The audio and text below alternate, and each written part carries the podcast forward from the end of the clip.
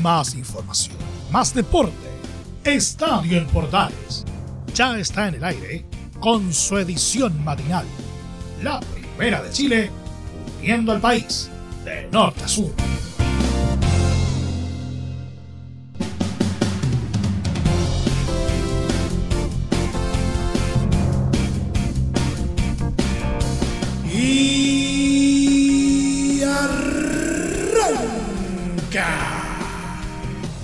Señoras y señores, ¿cómo les va? Muy buenos días, bienvenidos una vez más, bienvenidos al show.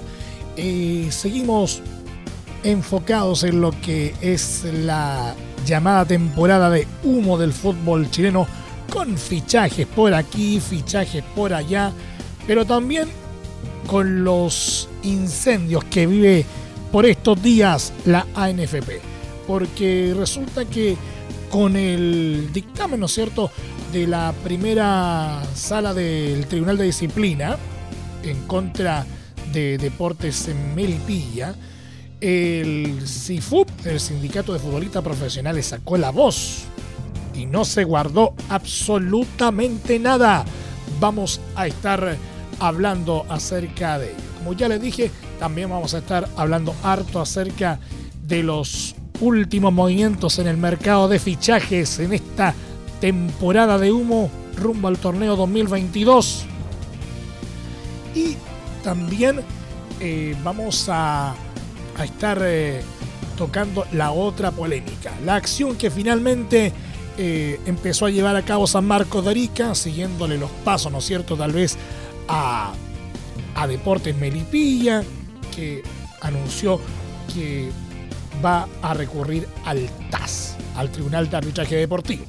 Así que también vamos a estar eh, hablando de ello y que podría incluso enredar aún más todo este ambiente enrarecido.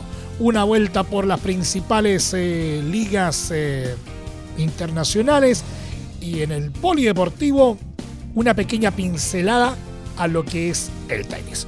Todo esto y más en 30 minutos comenzamos rápidamente. Arranca esta nueva entrega de Estadio en Portales AM.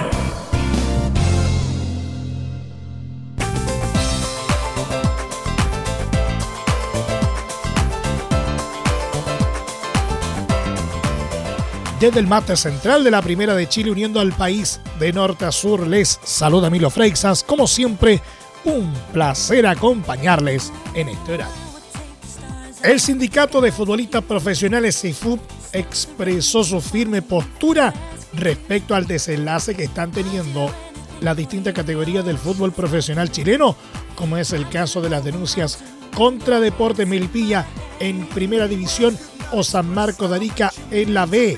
A través de un comunicado, el organismo evidenció molestia por las distintas situaciones en las que están inmersas tanto el elenco de los Potros como la escuadra ariqueña, quienes son los responsables de la vergüenza y el bochorno administrativo que hoy afecta a nuestro fútbol profesional, resulta nefasto, equivocado e impresentable terminar los torneos del fútbol profesional chileno en un escritorio donde está el respeto al principio por competición, declaran en el escrito. Las sanciones, las normas y las bases de cada campeonato la regulan, aprueban y firman los representantes de los mismos clubes que después las encuentran absurdas, injustas y poco deportivas, incluso a su conveniencia. Posteriormente las invocan o reprochan, dependiendo del lugar en que terminan en la tabla de posiciones, alterando y perjudicando dicha competición, agregan en la misiva. Del mismo modo, el CIFUP expone al Consejo de Presidentes. De un tiempo a la fecha, todas las disputas del fútbol chileno se erigen por egos e intereses más políticos que deportivos, lideradas siempre por el Consejo de Presidentes. Una especie de rito sagrado que proponemos erradicar y que lo único que busca es poner intereses personales y de bloques por sobre la deportividad, remarcan ¿Por qué se perjudica a jugadores trabajadores, hinchas y ciudades enteras por las malas prácticas dirigenciales? ¿Cuándo se sancionará a los responsables de este terrible mamarracho? Cuestiona. Todo esto se marca tras la expulsión de Melipilla del fútbol profesional de parte del Tribunal de Disciplina de la ANFP.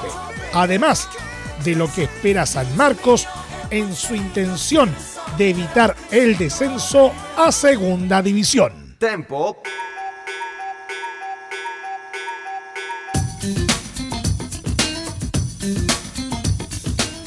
El delantero argentino Juan Martín Lucero, actual jugador de Vélez Sarsfield, pasó a ser el principal candidato para ser el próximo centro delantero de Colo Colo.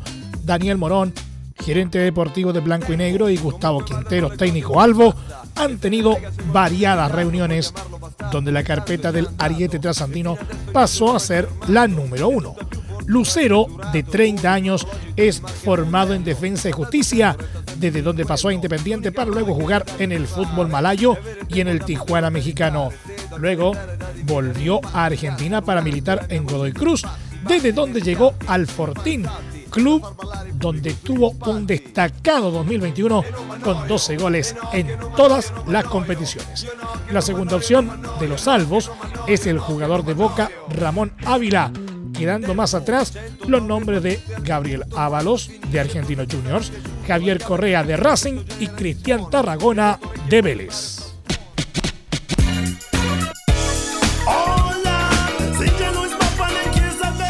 El atacante Jason Vargas se realizó este martes los exámenes médicos necesarios para concretar su fichaje en Universidad de Chile.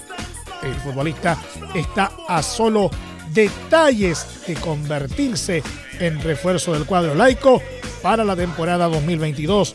Los azules comprarán la mitad del pase del formado en Universidad Católica a cambio de un millón de dólares, aunque puede sumarse en la operación Tomás Rodríguez.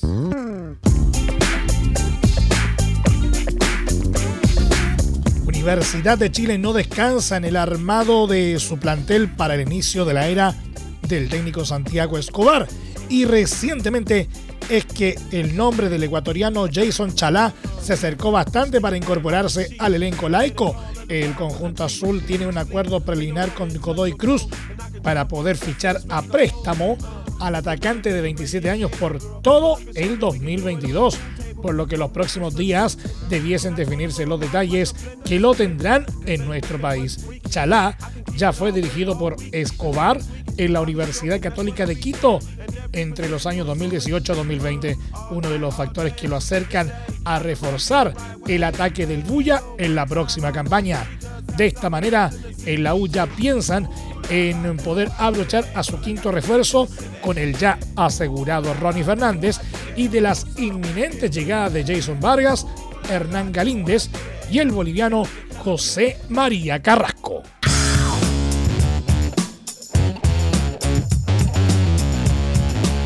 El volante Diego Bonanote, recientemente nacionalizado chileno, está prácticamente fuera de Universidad Católica.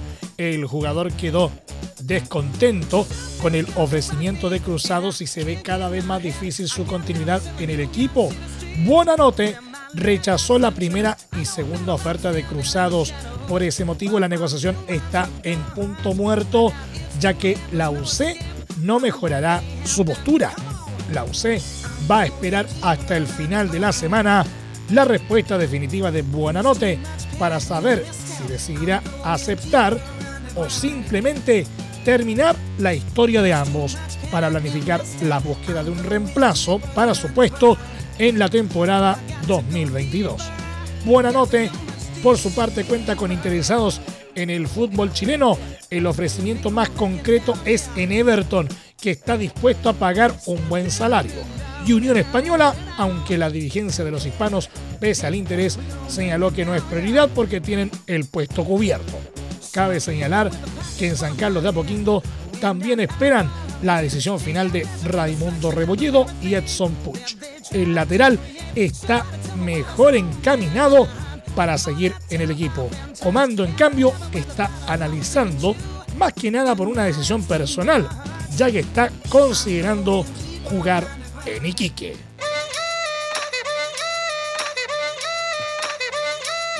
Y precisamente en línea con lo anterior, el futuro de Diego Buenanote parece estar lejos de Universidad Católica para la próxima temporada, razón que activó el interés de algunos clubes, como decíamos, por contar con sus servicios y más directamente el de Everton de Viña del Mar, que presentó una oferta formal por el jugador.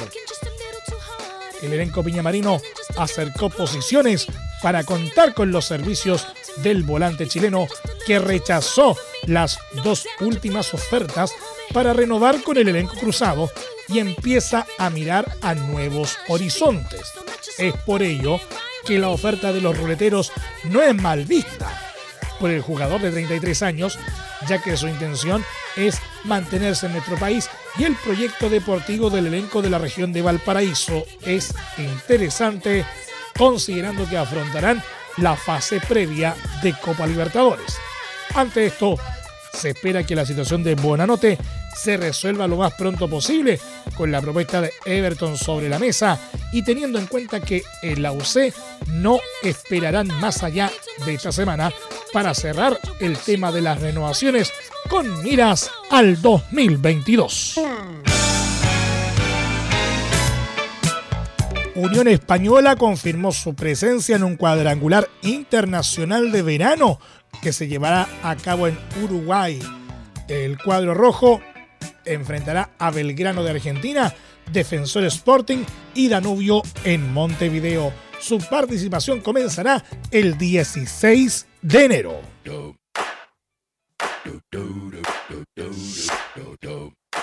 Coquimbo Unido no frena su objetivo de potenciar su plantel para afrontar la primera división en 2022 y este martes hizo oficial los fichajes del delantero Álvaro Ramos, el volante Fabián Carmona y el defensor Dylan Zúñiga.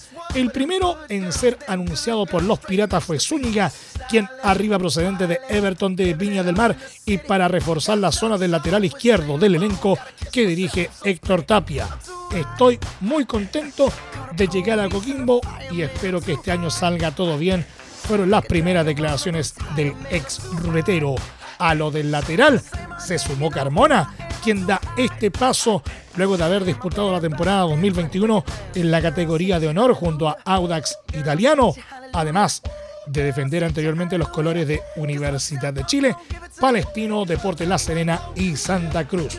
El último refuerzo de la jornada en ser presentado fue el Chanchito Ramos, que llega a los aurinegros desde Deportes Iquique, equipo del que formó parte en el ascenso durante la reciente campaña.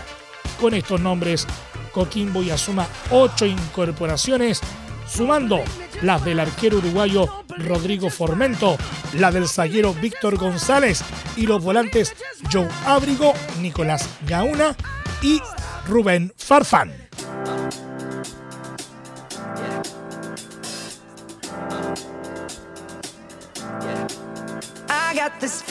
Pasamos a revisar un poquito la primera vez del fútbol chileno porque luego que el propio futbolista anunciaba que se iba de Calama, Cobreloa le dio tranquilidad a los hinchas esta jornada de día martes al anunciar que el ex Colo Colo Universidad de Chile seguirá jugando en el club.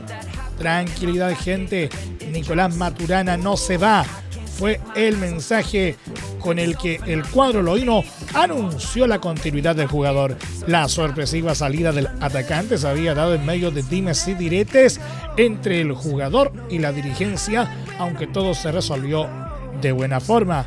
Mientras en el club advertían que Maturana ya tenía otro equipo para jugar, el futbolista aseguraba que desde la directiva lo intentaron dejar mal con los hinchas. Finalmente, Maturana seguirá ligado a Cobreloa, que este 2022 buscará de la mano del técnico Emiliano Astorga su ansiado regreso a Primera División.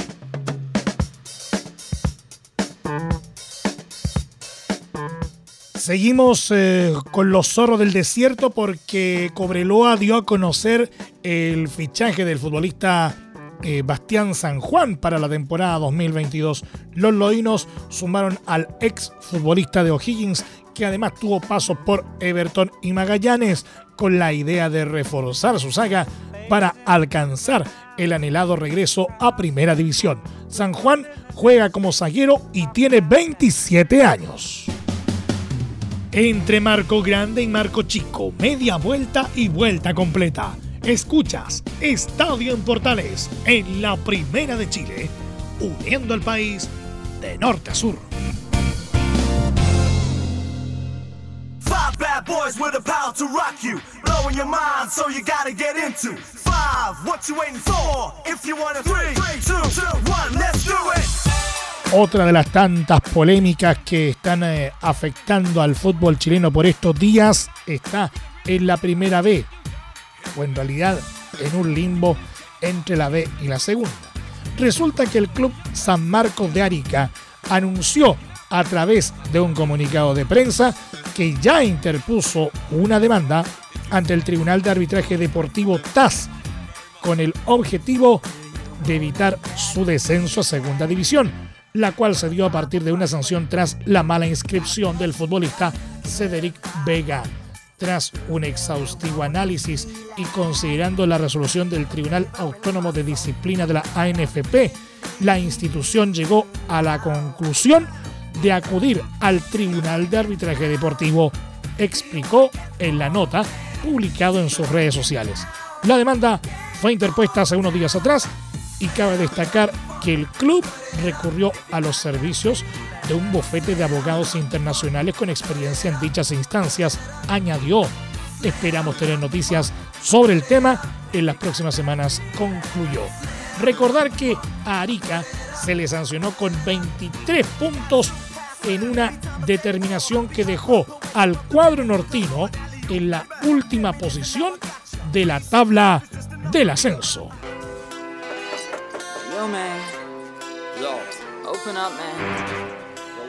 El entrenador de Deportes Copiapó, Erwin Durán, habló sobre la incertidumbre que hay para el desarrollo del partido por la promoción ante Curicó Unido, asegurando que han perdido motivación debido a las demoras ante la denuncia que debió afrontar y complicó a Deportes Melipilla en primera división. En diálogo con las últimas noticias, el técnico del conjunto del León de Atacama se refirió a la actual espera por la que pasan. Hemos perdido la alegría. Esto se ha ido enfriando después de todo lo que se vivió tras los triunfos ante Puerto Montt y Temuco.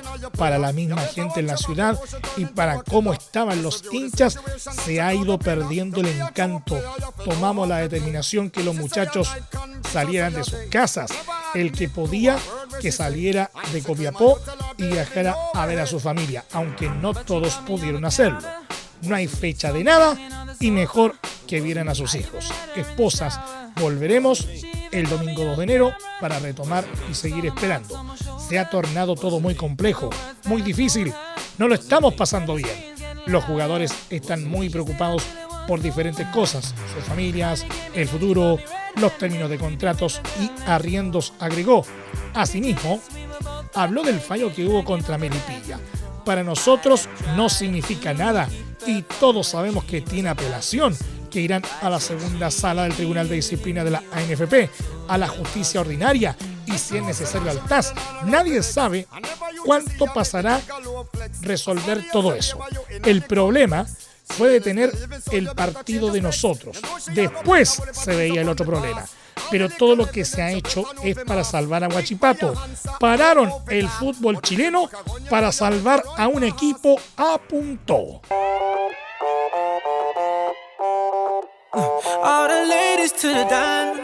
Un rápido repaso a las ligas internacionales a esta hora en Estadio en Portales AM. Liverpool sufrió un gran traspié este martes por la fecha 20 de la Premier League al caer por 1-0 ante Leicester City en el King Power Stadium, resultado que les hizo perder terreno en la disputa por el liderato del certamen. El encuentro fue ingrato de manera temprana para los Reds cuando Mohamed Salah falló un penal a los 16 minutos de juego. Punto alto fue también la figura del guardameta Casper Schmeichel, que ahogó el grito de gol en ocasiones claras del propio Salah y del portugués Diogo Jota. En contraparte, los zorros aprovecharon una clara chance de riesgo para abrir el marcador y anotar el único tanto del partido en los pies de Ademola Lockman a los 59. Gracias al triunfo, Leicester trepó al noveno lugar de la tabla con 25 puntos, cerrando un buen año donde además conquistó la Copa de la Liga Inglesa de la campaña anterior y la Community Shield. Liverpool, en tanto, se estancó en el segundo lugar del campeonato con 41 puntos, quedando a 6 de distancia del líder Manchester City.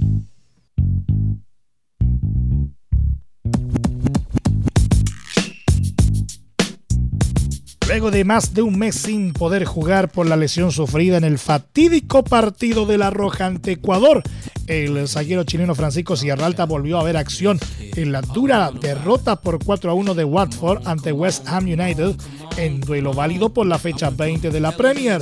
El equipo de las avispas se puso en ventaja a los 14 minutos gracias al nigeriano Emmanuel Dennis, pero luego vino el descalabro defensivo y los martilleros lograron irse en ventaja con anotaciones del checo Thomas Sousek a los 27 y del argelino Mohamed Said Benrama a los 29. En el segundo tiempo, el cuadro de Londres aumentó con anotaciones de Mark Noble a los 58 y del croata Nikola Blasic a los 90. Con este resultado el equipo de Sierra Alta se mantuvo complicado en la parte baja al acumular 13 puntos, solo dos más que los equipos que en estos momentos están descendiendo.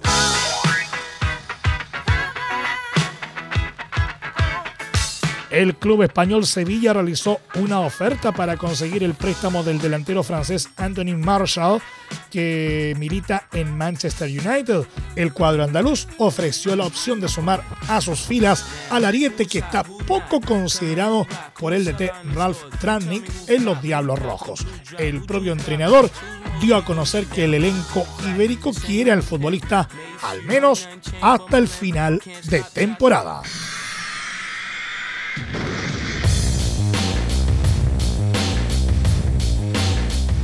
El técnico Cuca anunció a la directiva de Atlético Mineiro su determinación de dejar el cargo para el 2022 a causa de motivos familiares.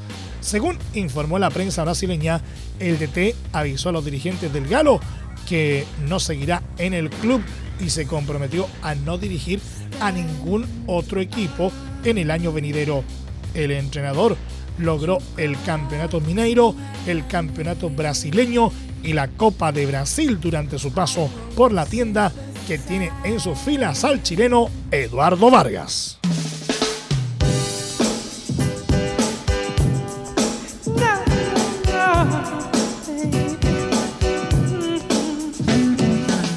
Las pruebas PCR a las que se sometieron en las últimas horas los jugadores e integrantes del cuerpo técnico del Celta de Vigo certificaron cuatro nuevos positivos entre la plantilla, por lo que ya son nueve los futbolistas afectados por el coronavirus.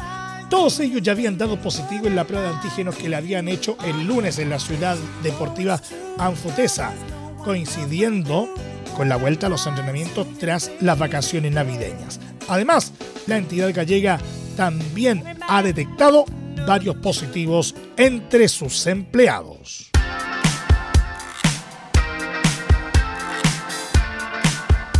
Aunque el chileno Arturo Vidal ha sido pieza importante como titular o viniendo desde el banco en el esquema del Inter de Milán, en Italia aseguran que el cuadro lombardo buscará finalizar el contrato del seleccionado nacional a mediados de 2022. Es así como la Gazzetta dello Sport explicó que Vidal está cumpliendo bien su papel con Simone Inzaghi, pero, salvo una sensacional sorpresa, habrá apretón de manos al final de temporada. Es difícil pensar en la renovación de contrato para un jugador de 34 años con un sueldo muy alto, cercano a los 6,5 millones de euros al año, añadió. Esto se suma a lo expresado por el medio partidista linterista, que sostuvo que el contrato de Vidal con el Inter expira en 2023, pero los Nerazzurri ejercerán la opción de rescindir la relación con el exjugador del Barcelona en 2022, pagándole 4 millones de euros netos.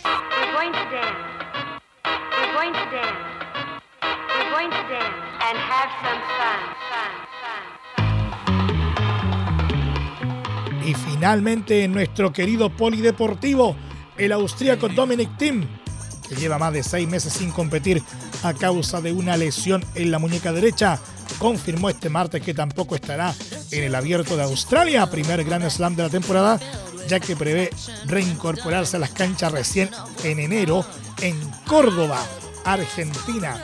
Comenzaré la sesión en Sudamérica en el abierto de Córdoba a finales de enero y por lo tanto no jugaré este año en el abierto de Australia en Melbourne, escribió el tenista de 28 años en un mensaje publicado en redes sociales. Me siento bien de nuevo, mi muñeca está en óptimas condiciones y estoy entrenando normalmente con muy buena intensidad, aseguró. Pese a la mejora y con el objetivo de tener un buen regreso al tenis de competición, ha decidido junto a su equipo tomarse todavía un poco más de tiempo para una buena preparación. Ahora me quedaré en Austria unos días más y luego me entrenaré al aire libre y me prepararé para mi primer torneo de la temporada, indicó el jugador que ocupa el puesto decimoquinto del ranking de la ATP, al que ha bajado desde el tercero debido a su inactividad en los últimos meses. Tim adaptó su calendario de torneos tras Córdoba el 31 de enero, competirá en Buenos Aires el 7 de febrero, en Río de Janeiro el 14 de febrero y por primera vez en Santiago de Chile el 21 de febrero.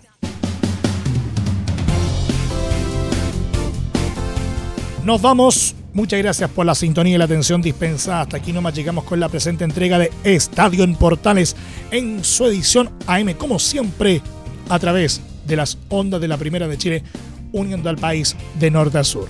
Les acompañó Emilio Freixas. Muchas gracias a quienes nos sintonizaron a través de las eh, distintas plataformas de Portales Digital, a través de la red de medios unidos en todo el país y por supuesto también a través de la Deportiva de Chile, radiosport.cl. Continúen en sintonía de Portales Digital porque ya está aquí Leo Mora y la mañana al estilo de un clásico. Portaleando la mañana a continuación. Más información luego a las 13.30 horas en la edición central de Estadio en Portales junto a Carlos Alberto Bravo y todo su equipo. Recuerden que a partir de este momento este programa se encuentra disponible en nuestra plataforma de podcast en Spotify, en los mejores proveedores de podcasting y desde luego en www.radioportales.cl que tengan todos un muy buen día y recuerden, la pandemia todavía no acaba, por lo tanto, si puedes, ahora más que nunca, quédate en casa. Más información, más deporte. Esto fue Estadio en Portales, con su edición matinal, la primera de Chile, viendo al país de norte a sur.